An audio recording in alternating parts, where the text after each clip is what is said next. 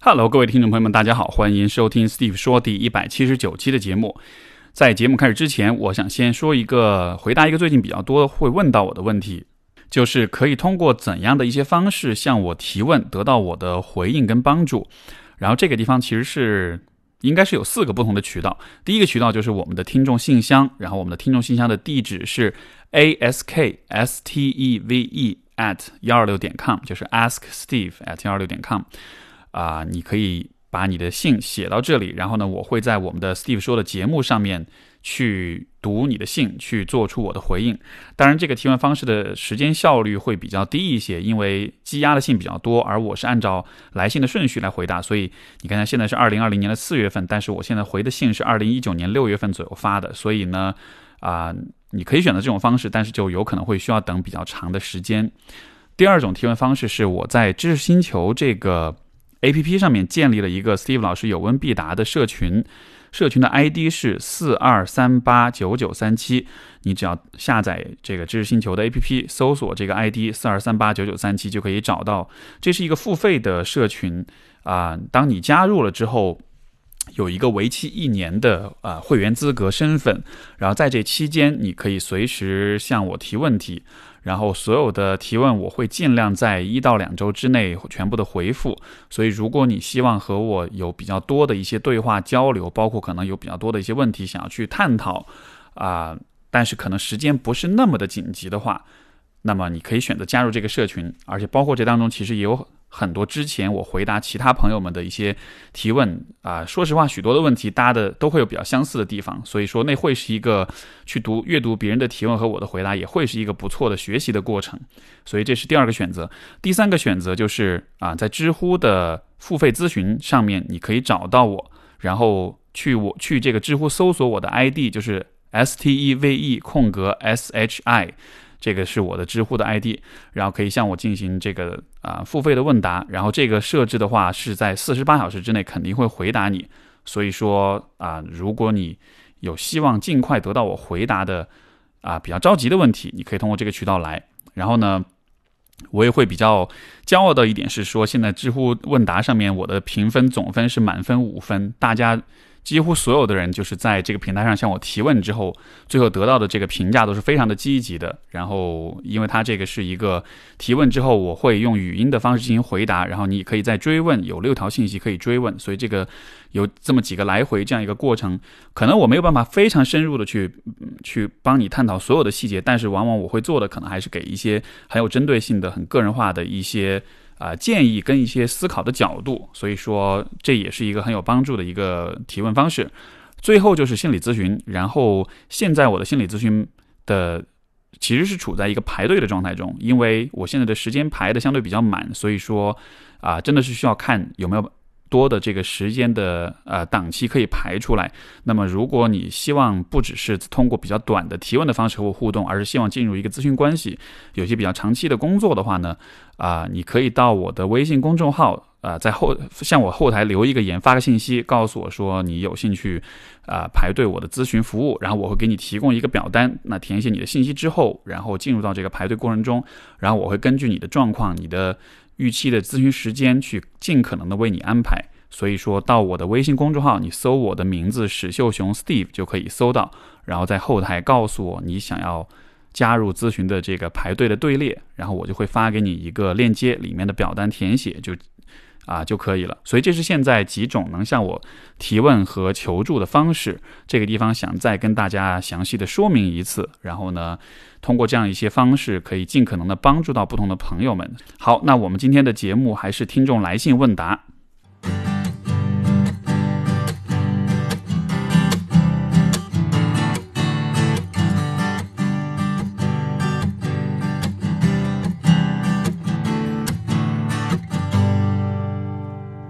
第一封信来自 Christina，她说：“我听 Steve 的节目已经一年多了，很喜欢，从中得到了很多的知识跟帮助。今天我想聊一聊我的父亲。我父亲是一个情绪暴躁、起伏不定的人。在我成长的过程中，他曾经对我扔过剪刀。谈到生二胎的问题时，坦言如果第二个孩子像我这样，不如不生。也曾向我妈写信说要杀了他。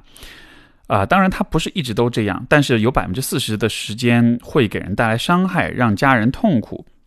我想这可能和他事业不顺、朋友很少有关系。这样无法控制自己情绪的人，恐怕得罪了不少朋友和职场上的人。我曾经在高中时，因为说过他不顺耳的话，被他揍过。那之后，我有一年没有跟他说过话。但家人之间没有办法一直这样下去。后面重新开始沟通之后，又出现上述的令人痛苦的事情，恶性循环。如今我已经开始工作了，一年在家的时候也很少。可是每次回到家中，都会有类似的事情发生。最近他也是因为找不到东西，就怪罪我把他的东西丢掉了。然后又非常非常脏的脏话把我数落了一遍，我很想把这种恶性循环结束掉。我认为人生如此的话实在是过于痛苦，所以希望你能给一些建议。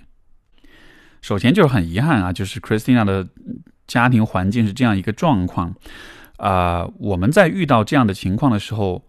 很多时候，我发现有些朋友会有一种反应，就是他会觉得这可能是沟通的问题，这可能是相处方式的问题，甚至可能是我的情绪管理做得不好，或者是我的某一些方面没有很成熟这样的一些问题。所以说，许多朋友会带着一种很积极的一种想要去做点什么，想要提升自己，希望用这样的方式去改变和父母包包括有时候和伴侣的关系的问题。我觉得这样的心态是很积极，是很好的。但是，当你带着这样的心态去看问题的时候，这当中有一个你需要注意的风险，就是，并不是所有的关系问题都一定是可以通过沟通、通过努力、通过个人的成长，啊，自我的丰富去让问题解决的。因为有一部分的问题可能就是没有办法改变的。比如说，啊，Christina 讲这个故事当中，你父亲这样一个暴躁、起伏不定的状况。我的怀疑就是说，啊，当然我对他的状况没有很了解，但我只是通过你的描述，我的感觉，他的情绪体验、他的心理状态，包括心理健康的状况，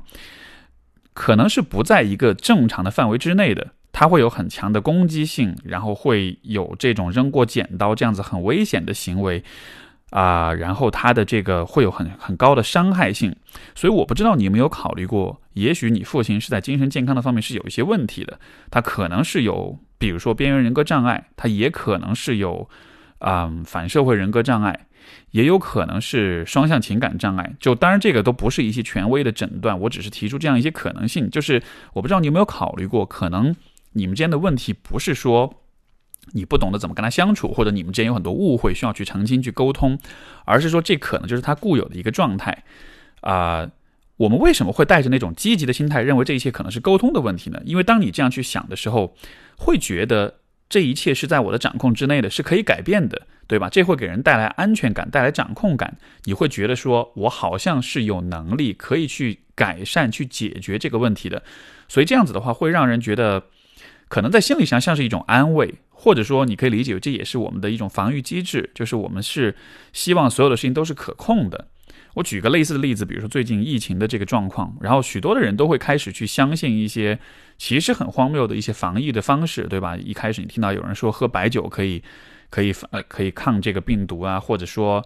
我听到美国的新闻上说有人去喝这个漂白水 是这样的一些事情，就嗯。这背后的心理机制其实非常相似，就是我们会相信说我们可以做一些事情去改变啊一些一些状况，去去解决一些问题。这一种其实是有一点 wishful thinking 啊，这是有一点就是一厢情愿的一种一种幻想。然后我们有的时候会通过这样的方式去缓解自己对于这个状况的无力感跟绝望感啊。所以说，在处理关系问题的时候，我都会比较谨慎，就是。就是不要轻易的把所有的问题都归结为是我可以通过沟通，可以通过对话去完全的去解决的。沟通和对话也许可以在一定程度上去改变状况，但是你不要把这种沟通、把关系改善的这种努力，把它把它魔法化了，认为它是一个可以解决所有问题的出路啊！所有的这种沟通的话，我觉得比较现实的期待是，它也许可以解决百分之二十到百分之三十左右的问题，但是更大的部分的问题。可能还是现现有的是固有的，是比较难以改变的。我觉得带着这样一种期待去处理关系的话，可能你的你就不至于被自己的期待给影响到。因为如果你期待是我可以通过改变百分之八九十的问题的话，那么你可能就会有很承担很大的压力，就会一直觉得为什么我这么努力的沟通了，事情还是没有改变，对吧？这样反过来其实对自己的一种很大的压力啊。所以对看到 Christina 这个状况啊，我会鼓励你去考虑这样一种可能性。也许他是在精神健康方面有一些问题，而如果有的话，这可能不是你能力范围之内能够去改善的一个状况。你进一步需要的考虑的是，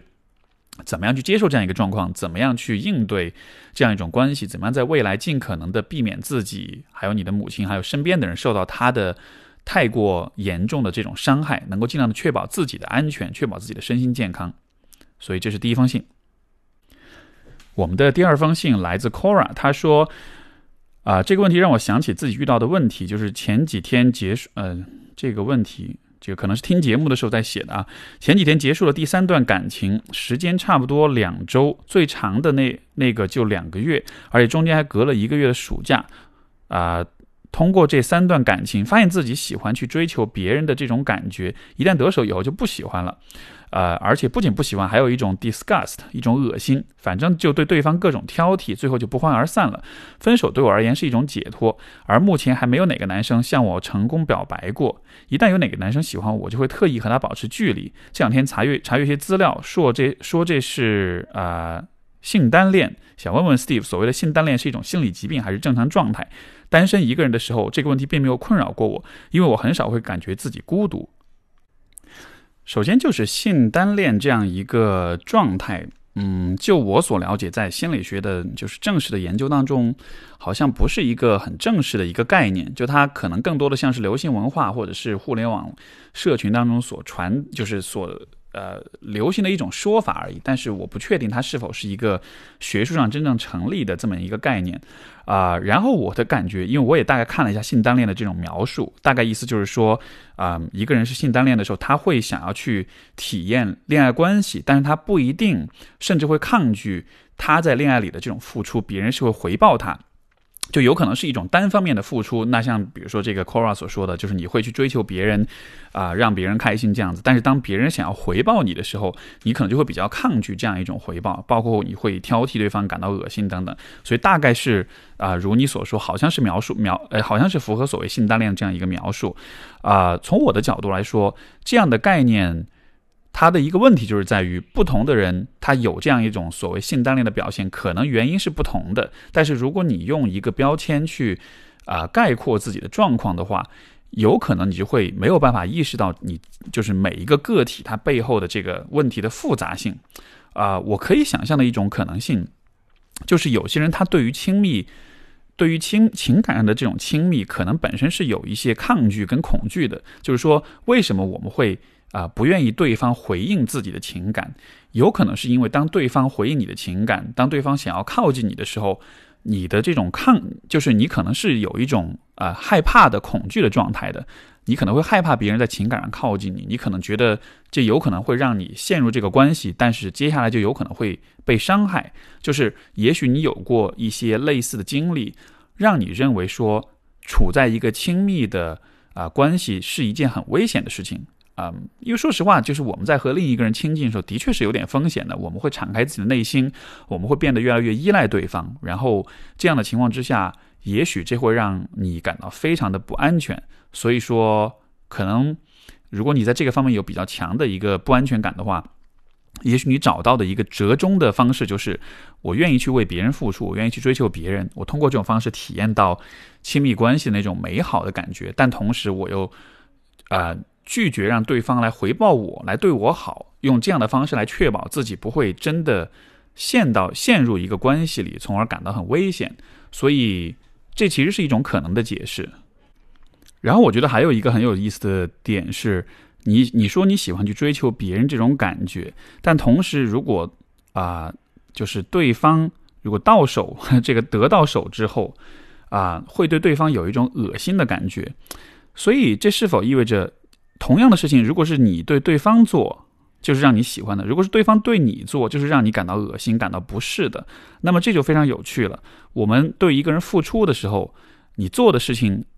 就如果你喜欢做这件事情，如果你。啊，享受那种追求别人的时候的感受的话，那么说明这种付出跟追求跟示好，它在在你的价值评判里面应该是一个积极的事情。但是反过来，如果别人对你做同样的事情的时候，你会感到恶心，会感到抗拒，那么我不知道你会怎么样去解释这样一种矛盾。就我不知道这当中是否存在着，比如说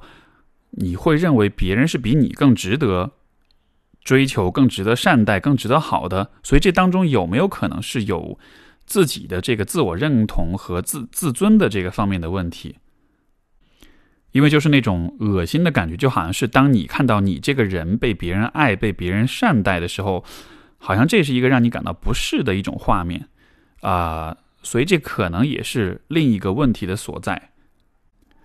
所以就是我不确定这是否是一种心理疾病。当然，因为我会比较习惯从心理咨询师的角度去做一些分析，所以当你告诉我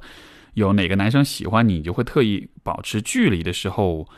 啊，我就会猜测说，这或许会和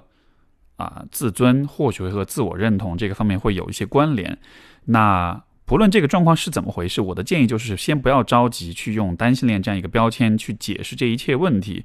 你可以更多的去越过这些标签，更深入的去看一看，比如说那个恶心的感觉是怎么回事，比如说那个保持距离的那个感受，它背后有没有一些更深层的一些问题。如果你去做这样的探索之后，你发现没有，你其实心智挺健康的，你其实过去的经历没有什么创伤性事件，你只是有这样一种反应。OK，那也许就是你就是所谓的啊性单恋吧，也许这就是你啊比较喜欢一种生活方式，那这样就没问题。但是如果你会借助这样一种思考去发现背后一些更深层的问题的话，这其实也是对自己成长的一个很重要的一种啊往前走的一步。所以这是来自 Cora 的来信。另外，不知道你有没有考虑过，也许你的性向是喜欢同性的，所以说你只是没有意识到这点，所以可能跟啊男性在一起，这个这会让你感到抗拒，就这也是一种可能性。还有一点就是说，你说到自己其实没有觉得会孤独什么的，有没有可能其实你并不需要恋爱，就在这个阶段，这并不是你想要做的事情。但是这种追求别人的时候的那种感觉，不管是一种成就感也好，是一种征服感也好，还是怎么样也好。就可能你是对这种感觉本身会有一些啊执念，会有一些渴望，所以说实际上是为了在这个方面得到满足而逼着自己做，其实并不想要去呃做的事情，所以各种可能性吧，我觉得我只能给你这样的一些角度供你去参考了。所以这是来自 Cora 的来信，下面一封信来自石头，嗯，这封信稍微有点长，他说标题是如何释放心中的愤怒。啊，石头是这样写的：主播你好，进入正题之前，想先介绍一下自己的简单情况啊。我出生在北方某省会城市，男，三十二岁，异性啊，异地恋，今年第六年，家庭成员父亲、母亲、姐姐啊（括号已成家立业）（括号完），家人始终不知道我和他的恋情啊，具体不方便透露啊，具体原因不方便透露啊。工作十年，从事业务比较单一，工作强度不高，收入能够满足个人消费。近三年，我一直在当地的心理。咨询中心与咨询师合作，梳理我的一些困惑。前期大多和工作有关，大大减轻了我的许多心理负担；后期大多和童年创伤有关，中间停过三个月，恢复后又至今年五月，又一次不想去咨询，给自己的理由是无法信任咨询师。我想给你写信的动机，自己也说不好，可能是出于订阅了你的节目，有欲望向你倾诉一下，也可能是幻想在节目中你回应我的来信时，可以满足我内心的需要。有幸被你读到，我可能会开心、欣喜、骄傲，反正说不准可能会取消你的订阅你的节目，并且幻想一刻的满足感，啊，要高于之后的感觉。这个这个这位听众其实可能也是做咨询比较多啊，对自己的洞察能力还是蛮强的。啊，现在可以开始进入正进入主题。我为何不敢释放心中压抑的愤怒呢？啊，我想结合一些事例，可能会讲得更清楚一些。首先就是美剧《大群》第一季的一个片段，男主有一个童年阴影，就是男主的养父会在男主入睡前给他讲一本。名为《世界上最愤怒的男孩》的插画故事书，书中男孩总被妈妈指挥着做一些自己不想做的事情，男孩积攒了太多愤怒，结果男孩把妈妈的头砍下来了。第二个是我心中的一个意象，一只黑色大手啊扼住我的喉咙，把我拎到悬崖边，我双脚凌空，脚下是万丈深渊，只要他一松手，我就会。跌落悬崖，所以我死死抓住那只大手，好像大手也并没有要杀我的意愿，只是扼住喉咙而已。最后还是和工作有关，虽然工作十年，但辞职的念头一直挥之不去。虽然工作环境、内容、对象都令我厌恶，可是始终不敢辞职。之所以选择现在工作，跟家庭有很大关系。父母好像一直不在乎我的想法感受，宛如我是一个机器人，只需遵从他们的命令，而我不得不照顾父母的感受，稍有违。违逆，除了要除了要承受父亲的暴怒和母亲的失望之外，还要沉沉溺在深深的自责中，所以许多年来，愤怒一直压抑在心中。我多么希望愤怒之火已死，可如今炙烤我的正是压抑已久的愤怒，而我早已经啊，忘了把它放在哪里，又该如何释放？啊，写着写着，好像心中有些东西浮现出来，在愤怒的炙烤下，我变得像一个幽魂，没有生命力，凄凄惨惨被囚禁在丹炉中，直到被炼化。而那啊，那一缕幽魂甘心放弃所有选择，忍受每日炙烤炼化之苦，也比暴露于烈日骄阳之下舒服。这难道是在补偿儿时的儿时经历的创伤吗？儿时梦寐以求却无法始终无法得到的东西，正是现在这种忍受。种种苦楚也要留住的东西，所以我看似在寻求帮助、寻找出口，但实际上一直在原地踏步、畏缩不前。这么矛盾的心理又该如何疏解呢？希望主播可以看到我的来信，并期待在节目中可以听到回应。首先，现现在回应你的节目了，然后呢，希望你不要取消订阅我的节目啊，也希望能够这样的回应能让你感到开心吧。我不知道为什么要感到骄傲，但是。希望你能感到开心，就是有听到你的来信，有读到你的故事，也有把你的故事分享给所有的朋友们。然后，其实石头有去讲他的一些困扰，关于愤怒的这个部分，我相信各位听众听的时候，大概也会有一点感觉，这个好像确实跟父母有比较大的关系。不过，有的时候我会很关注，就是比如说听众来信也好，来访者，有的时候我会关注他们说了些什么，但是也有的时候，我的关注的点其实是在他们没有说什么。而在石头的来信里面，就有两件非常重要的事情，我觉得他是没有太去提到的。第一个就是异地异地恋，然后今年第六年，但是家人不知道恋情，而且原因是不方便透露的。我觉得这样的一个说法非常有意思，因为可能一个人在工作、在生活各个方面都会受到父母的影响，受到他们的掌控，然后可能很多事情是他们替你做决定。但是在谈恋爱这件事情上，我觉得每一个人是非常的诚实的。就是总体来说，我们很难让别人来替我们决定和谁恋爱啊，因为恋爱的对象的选择，总体来说是一个完全基于我们自己的审美和喜好来做的一个决定。所以在一定程度上，我觉得恋谈恋爱这件事情很重要。就是就算你的生活的各个方面都不自由，但是在恋爱当中，我觉得我们是可以通过选择自己的恋爱对象来实现一种个人的自由和个人价值的。所以从这个层面来说，你看我们的石头好像听上去他的工作让他很讨厌，然后又很怕让父母失望等等等等，但是好像在他的生活中又不是完全的失控，不是完全的像他所说是在困在这个丹炉当中被炼化的感觉，因为你是拥有自己的恋爱关系的，而且是而且是六年的异地恋，所以这个部分给我感觉就好像是一种像是一种地下反抗组织一样，就是生活当中是各种囚禁，各种不自由。但是同时，你又能维系这么长时间这么一个异地的关系，啊，而且好像原因还不便透露，所以我不知道这意味着什么吧。但是就你既然有这样一个自由的部分，但同时又啊把它和家人封闭的很死，包括在和我的对话当中也没有去提到这一个部分。如果你是我的来访者的话，我其实反而会很好奇你的这个部分是什么样的，因为我的想象是在这个恋爱关系里，也许你是能感到自由、感到安全，是能够表达自己的意志，是能够实现自己的想法的。那么，这可能就意味着，也许你并没有你说的那么的糟糕，那么的在生活中是完全无力的，是没有办法去。啊，维护自己立场的，因为你已经偷偷的在恋爱关系这个事情上建立起了相当于是属于自己的一个世界，属于自己的一个一个一个小宇宙这样的。然后第二个点，你没有特别多提到，就是父母是怎么样一个状况。然后呢，当然我理解，因为这信也比较短，而且可能对于你来说，我大约是个陌生人，所以你不一定愿意去讲很深的这个部分的问题。可是就从你的描述当中，我听到的是。你看你自己有说父母不在乎你的感受，把你当做是一个机器人，然后你怕他们愤怒失望，也有自己的自责。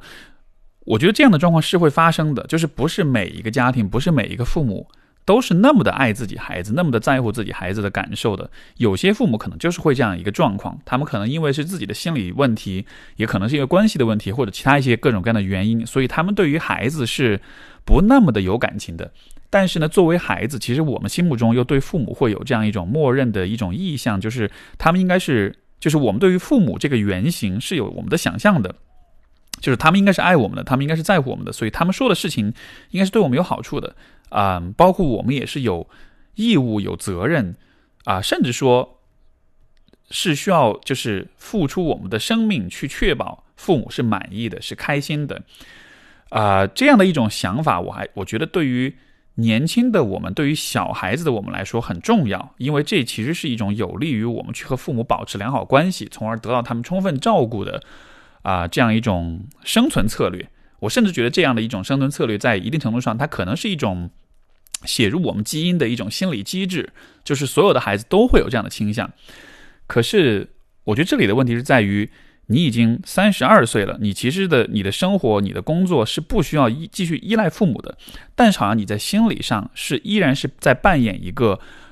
我是我爸妈的孩子，我需要去让他们开心，然后我不能有自己的想法、跟选择、跟判断这样一种心态，所以就是好像是虽然你很压抑，虽然你在和父母的关系里觉得非常的痛苦、非常的折磨。但是好像你自己也没有长大的样子，你自己也没有在心理上实现自己的独立，或者说是让自己去啊做选择、做判断。所以我觉得你有一个说法很有意思，就是啊，就是那一缕幽魂，甘心放弃所有的选择，忍受每日炙烤炼化之苦，也比暴露在烈日骄阳之下舒服。所以那个烈日骄阳是什么呢？也许烈日骄阳就是自己作为一个独立的成年人去独自承担啊自己的。把独自把握自己的命运，承担所有的选择带来的这个后果，所以有没有可能你不想从这种囚禁当中出去，也是因为在某种程度上听别人指挥，让别人为你做选择判断，可能也是带来一种安全感的，带来一种啊不那么沉重的感觉的。因为自由意志这个东西是很沉重的。就是我举个例子啊，如果你站在一个悬崖边。然后，如果你要跳下去的话，其实没有人能阻止你。唯一阻止你不跳下去的，其实就是你自己。所以说，你从这样一个你想象这样一个画面，你就能意识到我们的自由意志，我们的这个自我，它其实是承受着非常沉重的负担的。他在做出很多的决定，包括我要不要跳下去这样的决定。所以，这样的一种承担，可能对于人们来说是比较辛苦，是比较痛苦的，所以说我们才需要通过外界的一些标准、一些期待、一些现有的框架，或者是一些理所当然的原因去替自己做决定。这样子的话呢，在心灵上可能是相对轻松一些的。那么这个状况你可以怎么办？我觉得这个地方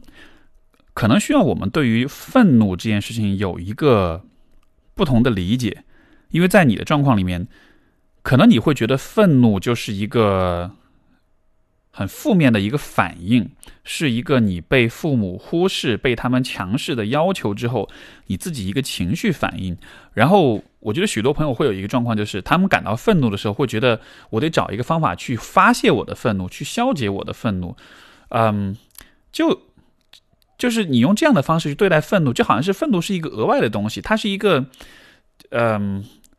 就打个比方，有点像是你。头发里面会长头皮屑，然后你长了之后，你想办法用用这个洗发水把它洗掉，洗干净了之后就不成问题了，就这个问题就这个困扰就消失了。就它好像是它好像是一种额外的，是一种不应该有的东西，是一个需要被清除、被清理、被清被卸呃这个释放掉的这么样一个啊一种能量而已。我觉得当你用这样的方式去看你的愤怒或者任何的情绪的时候，你就会把你就会失去这种情绪的啊功能价值，就是说。我本来是认为所有的情绪它都是有功能的，它都像是一种信号，在提示我们，告诉我们应该去做一些特定的事情。但是如果你回应情绪的方式仅仅是想办法把它发泄掉的话，你其实就并没有 get 到这个情绪本身的重点在哪里。当你的生活不在自己掌控之内，当你要承受啊父亲的暴怒和母亲的失望啊，不在乎你的感受。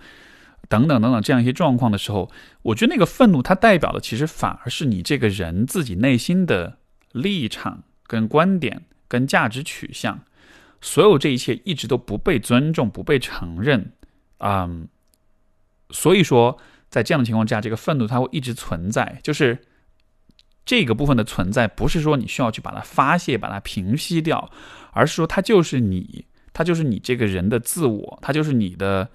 喜怒哀乐，它就是你的喜好，它就是你的好恶，是你的立场。所以，你看这个信的标题就很有意思：如何释放心中的愤怒？就好像是你的一个假设是这样的情绪被释放掉之后，它就可以不存在了，然后好像就风平浪静，你就可以继续自己的生活了。但是，我们想象，如果你真的有可能把它所谓的释放掉，让它不再困扰你的话，可能唯一的结果就是你会真正失去自我的时候吧。就。就让我想起《发条城》，《发条城》这个呃这个电影，不知道大家有没有看过啊？很经典的一部片子。在最后结束的时候，那个主人公他曾经是个很叛逆的小孩，最后被拉到医院里做了手术之后，就完全变成一个呆子了，失去了所有的叛逆跟反抗。你看那个样子的他。在某种程度上，其实是很幸福的。他不再和和周围人总总是发生冲突，或者是带来麻烦，他可以很平静、很平和的生活了，对吧？但同时，他也失去自我了。所以，我给给我的感觉，好像石头想要做的事情是，啊，像是可以怎么样子能够失去自我，可以不再有自己的立场，可以彻底的放弃自己的自由的样子啊，这样的一种期待，我觉得让人觉得有点不适，有点害怕。这种可能性。至少从我的角度，我是永远不会希望每一个人都失去自己的自我吧。所以，我觉得我们对于所谓的负面情绪，就是我会鼓励每个人都对这个部分更多的去直视它，去正视它，然后不要太把这一个部分当做是一种糟糕、跟可怕、跟羞耻的这样一个部分存在。我觉得所有的情绪反应，它都是一种信号，它都在告诉着我们一些东西。所以，你应该去看的是。你应该去关注的不是怎么样去让它平息，而是去看看它到底在告诉你一些什么。如果你一直忽视这些信号的话，可能你做的选择就一直会不利于你自己。所以可能时间久了就习惯这种模式了。但是如果你能直视你的愤怒，啊，当你的父母以他们特定的方式对待你的时候，你看看你是什么反应？你看看你喜不喜欢对以这样的方式被对待？说不定这种愤怒反而会成为你去获得自由的生活，驱动你成长，在心理上和他们断奶。啊的一种动力来源吧，所以这是给石头的回应。我们的下一封信来自一位姓陈的朋友，然后特别好玩的是，他在信的开头写的是职中老师，所以我估计这个信本来是发给黄执中的邮件或者是私信，然后直接复制粘贴过来了。但是没关系，我就还是回应一下。不过就是以后请大家写信的时候，还是稍微注意一下吧。嗯，他是这样说的。职中老师，我小时候跟随爷爷奶奶长大，之后跟父母住在一起啊，一年跟爸爸说话不到十句，妈妈也只是啊日常做饭交钱啊，不过问我的成绩、爱好、身体发育等等。现在自己去大城市工作，发现身边的人，身边人的父母都为孩子花了很多精力，且保持良好的互动关系，而我越成长，观察其他父母。啊，其他的关系越多，就越觉得父母在成长过程中亏欠了很多。比如现在的牙齿、个子、眼睛等，如果在发育期重视一点，采取措施都是可以避免的。啊，一直释放出喜欢唱歌、音乐的信号，父母也从来没有关注过。在自己没有经验和能力做选择的小时候，啊，比如文理分科、高考、专业等关键节点，父母也从来没有给过意见。现在的不如意和别人父母关系的对比。啊，让我觉得经常隔一段时间就会回忆一遍所有这些事情，然后大哭一场，认为父母亏欠了自己。明明是举手之劳就可以做到的事情，他们却视而不见。经常幻想当面提出这些想法，获得他们的一句道歉。父母可能是觉得小时候没有和我一起生活，所以少年时期不好意思管我，不会对我提出要求，也不会给我规划，任我自由发展。爸爸跟我说话还会经由妈妈转述。可是如今的境地让我回忆起这些啊，这种放任其实是一种不负责任。啊，是一种除了小时候没有跟我在一起生活之外的双重伤害。这些想法在心里一遍遍产生，也会厌恶自己为什么这么想。父母，父母如果知道，一定会很伤心。哦，也会厌恶自己为什么这么想。父母就这样子去想啊，自己的父母，他们如果知道，一定会很伤心，不能算一个美好的人啊，打引号的好孩子。不知道你怎么看待这种复杂的心情和想法呢？怎么才能和父母和解呢？其实类似这样的来信，时不时的都会收到，就是一些人对于啊父母对待自己的方式感到不满，或者说大家之间有一些隔阂，有一些问题，在这样的情况之下，心里会带有很多的情绪、怨念、愤怒等等等等，然后呢，就会不知道怎么办。所有的有关父母的问题，如果在小的时候，你和他们没有很多的相处，你们的关系没有很亲近，包括成长的过程中，大家之间的交流跟对话比较少的话，只要是这样的一个状况，那么你永远可以做的一件事情，都是在成年之后，以一个成年人的一种方式跟身份去重新和他们啊建立联系，去想办法了解他们，想办法去啊和他们对话，然后不一定是以孩子的身份，有的时候你可能就是以一个成年人的身份。去了解他们是怎么一回事，他们是怎样去想，怎么样看待自己父母的身份，包括过去很多故事是怎么回事。因为如果大家对彼此的了解不多，没有在一起很多相处的话，我们的关系就是很薄弱的，我们就是不那么信任彼此的，也也更谈不上亲密了。在关系不亲近、不信任的、不甚至不了解的这个状态之下，啊，人们之间就会产生很多的敌意。这个其实举一个例子，就像是比如说现在疫情期间，然后很多人就会对华裔会有这种反感啊，这样的感受是怎么产生的呢？因为人们并不了解，比如说中国在怎么样去。对吧？做处理这个状况，或者说啊，就是这个病毒本身到底是怎么一回事？他们会想象这也许是华裔带来的一个状况，就是这都是人们对于不熟悉、不了解的事物本能的会有一种反感跟一种反抗的感觉。所以我觉得类似的就是对于啊这位朋友来说，因为你和父母很不熟，而且是非常非常的不熟，所以这样的情况之下，大家就只能用一些脑补的方式去理解很多的言行。而人的脑补是无限的，当你情绪不好，当你感觉不好的时候，你可以脑补出很多很多不切实际的东西出来。所以最终让你痛苦的就不是现实当中那些值得值得你这个为之而痛苦的事情，而是你的想象当中那些根本就不存在、根本就没有必要为之而痛苦的事情。所以我觉得这样的一个状况，你可以做的事情。这不是说是通过所谓的和解，就是好像是你要把要放下这些愤怒或者怎么样子的，而是说你应该通过和他们的对话交流，去搞清楚事实是什么样的，去搞清楚你们的关系的历史，那个真实的历史是什么样子的。这样子的话，有可能你了解完了之后，你还是会恨他们，但至少这个时候你恨的是一个具体的、啊明确的、可以把握、看得见、摸得着的一个故事，而不是。在你的想象当中构建出来的各种没有边界的不切实际的故事，而当你知道你在恨什么的时候，这会比当你不知道你在恨什么，或者当你在恨自己想象中的故事，会更容容易承受一些吧？因为你至少知道为什么是这样的，你至少知道这是怎么发生的。然后我觉得这当中的确有一种可能性，就是父母没有和你一起生活，所以他们其实也不知道怎么样去啊对待你。啊，所以可能他们选择了一种最简单的方式，就是尽量少的去关注你，然后不去管你。啊，当然这个很复杂，因为我不了解他们对待你到底是怎么样子的。有些父母可能是会表达情感，会给你付出，比如说会花钱给你买东西，或者是物质上支持，但只是不是在关系上有很多的交流。也许是这样，那也许也有一些状况之下是确实是就真的不在乎你，也对你也很抠门，也不太在物质上给你提供保障啊。就我也不知道是怎么样一个状况，但是就。啊，不论如何，我觉得你能做的其实就是去搞清楚这一切到底是怎么回事，去和他们对话，去把他们当做一个像是当做一个研究对象、访谈对象这样子，去了解一下这整个这个故事到底怎么回事，然后通过这样的一种，嗯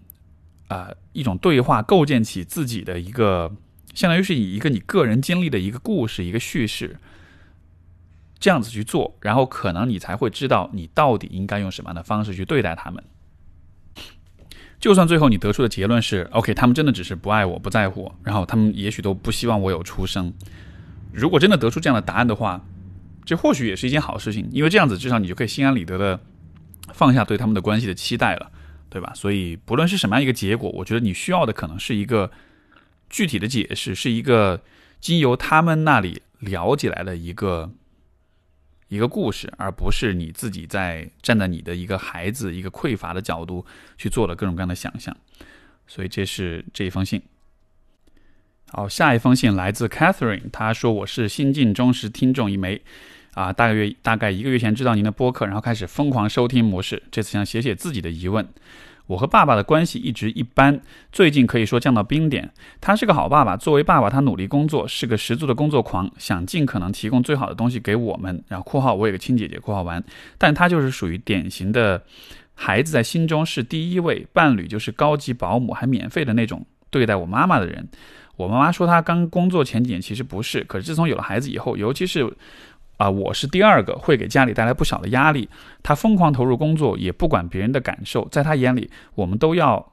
啊，都要什么有什么了，还有什么不满意的？所以，当我第一次告诉他我可能有心理方面的疾病的时候，他非常啊不解，甚至施加语言暴力。（括号他脾气很暴躁，所以一发火就会说很多伤人的话。）（括号完）其实我知道为什么，我即使有了这么多，还是觉得在家里并不快乐。我从初中一开始就一直希望爸妈能离婚，但是我知道这个社会对于单亲家庭的歧视，所以我盼着姐姐能早日结婚。（括号我个人其实并不向往婚姻。）（括号完）这样他们早日离婚，这点即使在这期间，他们大部分时间都很正常，没有什么争吵的时候，我也没有改变过。我爸一直以来非常大男子主义，控制欲很强，希望我妈每天工作上帮他，在家做好饭，照顾好孩子，等他回来。我妈一直有啊，一有自己的生活朋友圈，他就经常冷嘲热讽，说我妈爱玩儿。括号他只是一边工作啊，一边回去老年大学学唱歌跳舞，和朋友聊天交流生活体会这些。括号完，我爸会含沙射影的讽刺他，觉得我妈一旦做错什么事，哪怕事情很小，也是因为他没有把心思放在家庭。啊，但不会发脾气，因为他还是在我面前忍着，这点我能感受到。我从小就很紧张爸爸的情绪，因为他是一个随时会发脾气、不允许犯错的人，而且特别讨厌他使用冷暴力，因此一部分造成我性格中的敏感和不安全感。我从来都觉得他是个好爸爸，但是我真的看不惯他这样对待我妈。我妈付出呃这么辛苦，付出这么多，从未得到过一句他的称称赞，或者说你辛苦了，相反只是啊不如他。不如他意的地方就横加指责。我有试图跟我爸说过好几次，甚至发过两三次火啊，甚至出现自残行为，他都一直坚持我所啊我所做的有目共睹，是良心和责任的。他就是这样按照自己啊按照自己的来。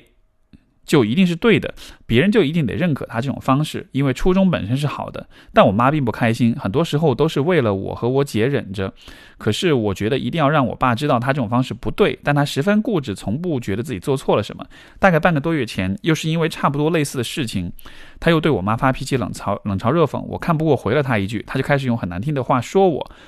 啊（括号事后他会这一点内疚，但当下他无法控制自己）（括号完）。我就搬出了家，和我妈一起。到现在，我和我爸的关系就这么僵着。说心里话，我挺无所谓，他对不对我发脾气，说不说重话。但是我希望他能意识到，他不该这样对我妈妈。我妈妈也是这样想，觉得孩子们都大了，他也没有必要继续忍下去。我现在就很纠结，如果我爸继续这样，觉得自己什么都对，每个人都应该按照他所所想的来活或者看问题，我们的关系就这样了吗？我觉得不该是这个样子，但是我真的做不了什么。我不知道 Steve 老师有没有什么建议。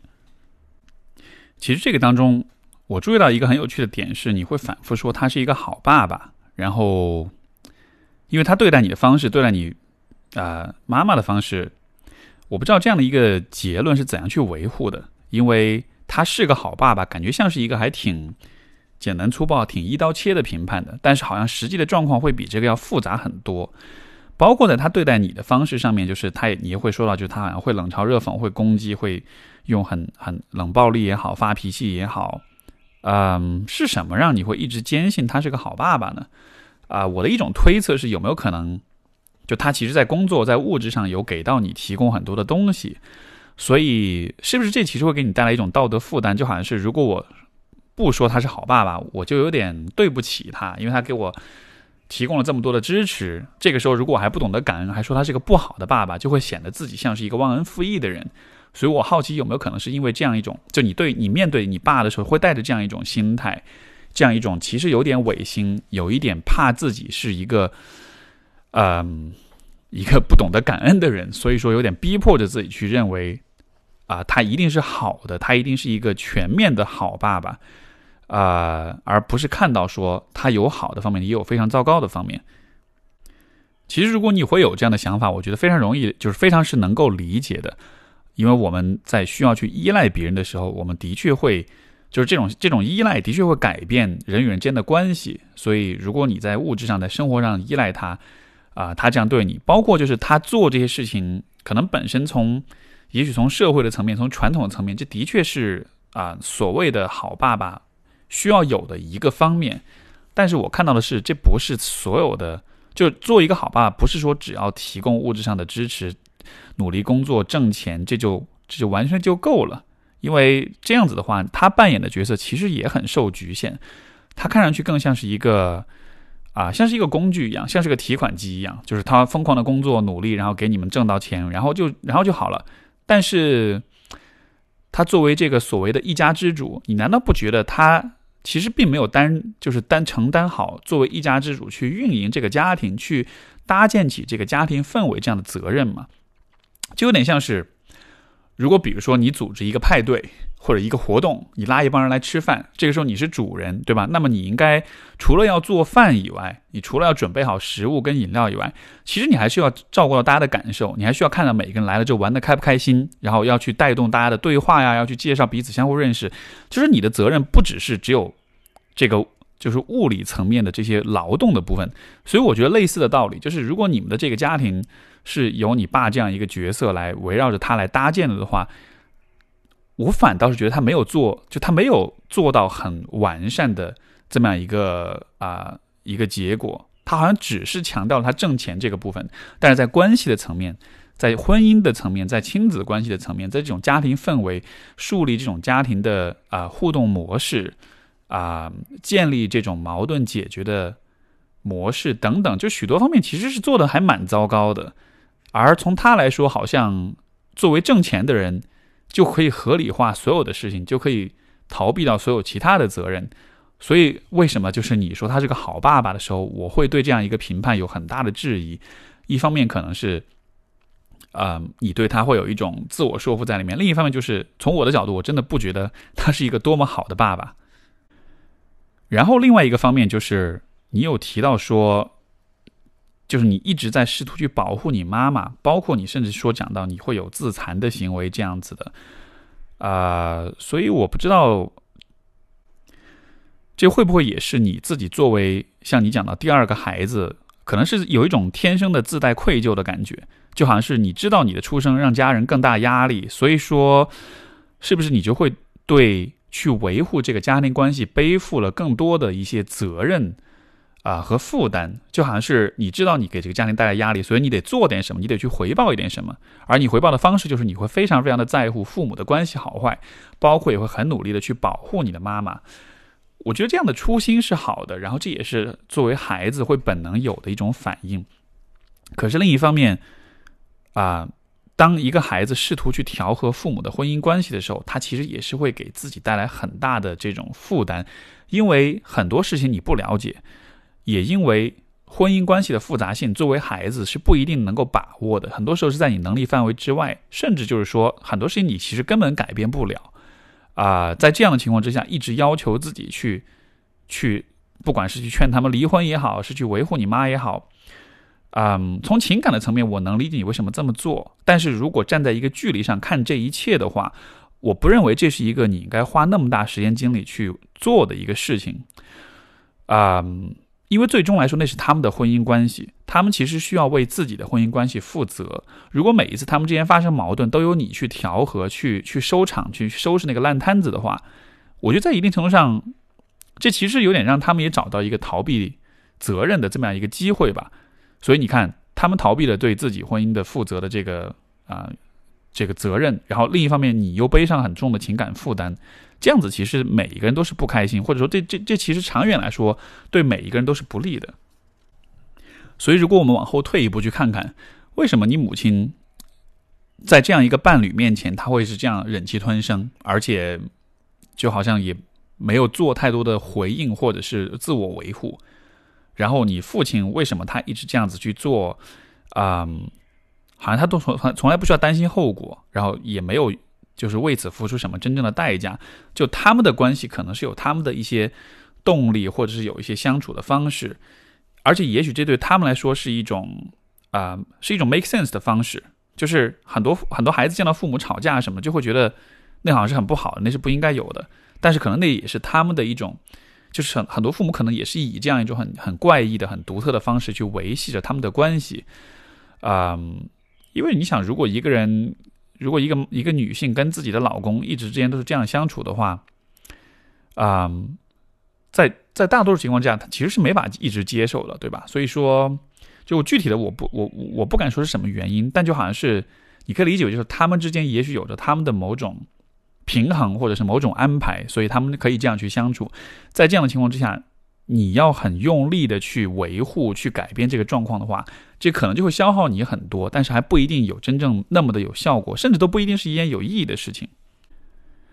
另外一个方面就是，如果他一直是那个，就是你爸一直是那个工作挣钱的那一方的话，我觉得在关系上，包括在财务上，其实他就会一直处于一个很强势的状态。然后人与人之间的相处其实是需要讲究一个平衡啊，甚至是相互的制衡的。所以，如果你从这样一个比较博弈的角度去看的话，啊，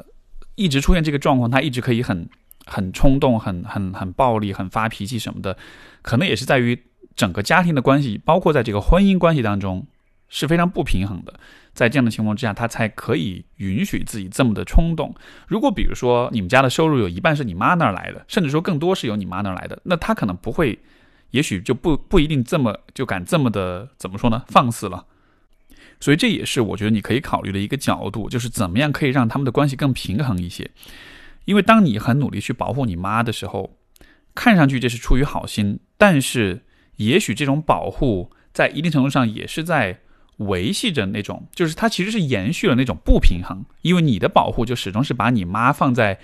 一个受害者、一个弱者的位置上，他看上去得到来自你的保护跟同情，但他并没有因此变得更强，他只是觉得每一次我被我老公给骂了之后，我的女儿会来保护我，就也许这种感觉还蛮好的。也许你这样子做的时候，他反而就不太那么考虑。OK，现在这个状况很糟糕，我该做点什么？我应该怎么样让自己在这个婚姻关系里有更多的地位跟话语权？所以你从这个角度来看的话，你去帮他们也未必真的是一件对他们的关系有利的事情。所以我觉得，就是成年的子女去介入父母的婚姻关系啊矛盾的时候，真的应该非常的谨慎，因为你需要，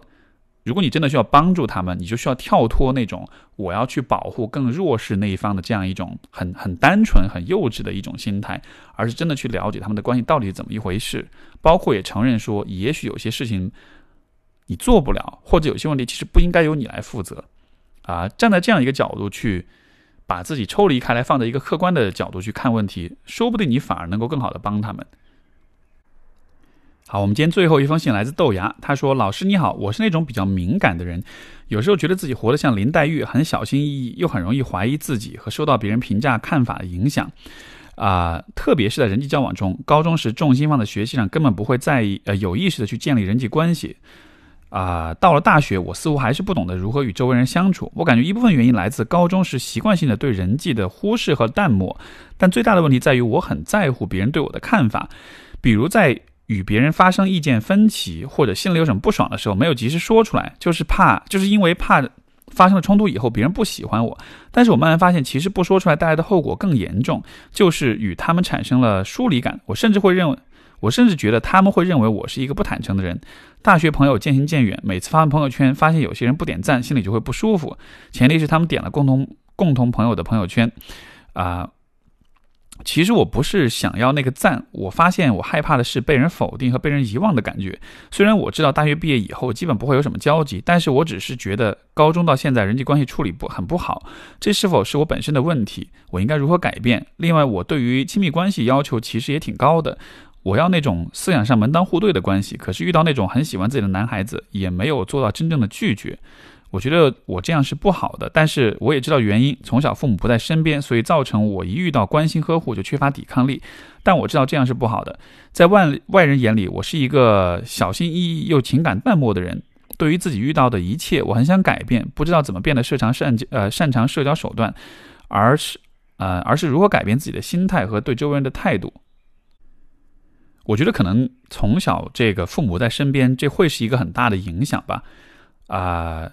因为其实孩子是通过和父母的相处，去大概的了解人与人间要怎么相处的。而我觉得很多的父母，就是像这个，对于豆芽来说，父母是缺位；对于有些人来说，父母可能没有缺位，但是他们依然没有教给你的一个很重要的一课，就是作为一个人，我怎么样可以让别人喜欢我，因为。这个每一位听众，你也可以想想看这个问题，就是你当你想要让别人喜欢你的时候，你会做些什么事情？啊，在许多的家庭里面，这个问题的回答，就是这个问题的理解，其实父母都是这样去去让你呃，就就会建立一种很取悦的一种印象，就是父母会明显表现出。就当你取悦、当你顺从听话的时候，父母会明显表现出对你的一种认可跟积极的态度。所以这样时间久了的话，我们就会认为让别人喜欢我们的最好的方式就是听话，就是取悦，就是让对方开心。啊，或者对于豆芽来说，你可能完全不知道应该做些什么，所以你能够做的就只是很关注、很在乎别人对你的评价。我们就会觉得，如果我小心翼翼的去对待所有的人，如果我不犯任何的错误，也许这样子别人就会喜欢我了。可是事实就是，你想想看，比如说每一个人生活中那些令人喜欢的人，他们为什么让你喜欢？他们为什么会啊让你觉得可愿意去靠近、愿意去和他们做朋友呢？是因为他们从来不犯错吗？是因为他们很取悦你们吗？还是因为也许这样子的人？他是很坦诚的对你的，他是有真正在付出，他是有对你好，然后他是有带着善意去对待你。就是我们会，我们对于怎么让别人喜欢我们这件事情的想象，其实是非常的狭窄的。我们只会想到那些在跟长辈相处的过程中那样一些经历，就好像那是我们唯一的可以参考的一些经验。但是问题就在于。在成年人的关系当中，让别人喜欢你是有很多很多不同的方式的。就好像一定程度上，我做这个播客也是为了让大家喜欢我。我花这些时间去回答大家的问题，给大家带来一些思考跟启发。这也许也是我让人喜欢我的方式，对吧？但是这样的方式，它的出发点是在付出，是在为别人好，啊，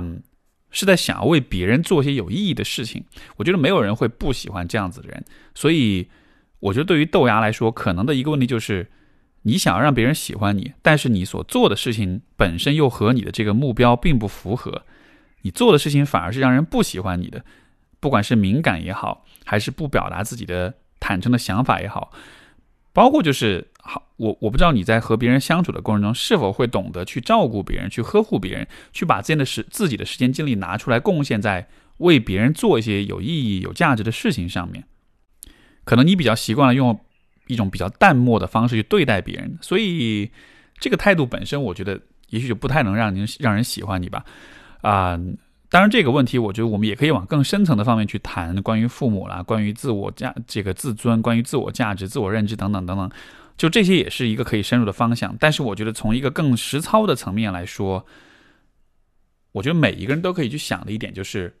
你生活中那些让你很喜欢的人，他们为什么让人喜欢？你可以参照着这样的一些模范去想想看，他们做了些什么，然后再想想看你能不能也用也做类似的事情，去用这样的方式对待身边的人，然后你就会发现，其实你是可以做一些积极的、有价值的事情，并且得到别人的喜欢，而且这个过程中也不需要真的牺牲自己的自尊，或者是变得很卑躬屈膝的。所以，就是我们对于怎么让别人喜欢我们这件事情的想象，我觉得需要更丰富一些，需要有更多的一些比较建设性的一些选择。好的，这就是我们这期节目的所有的来信。然后呢，就非常感谢各位的收听，我们就下期节目再见啦，拜拜。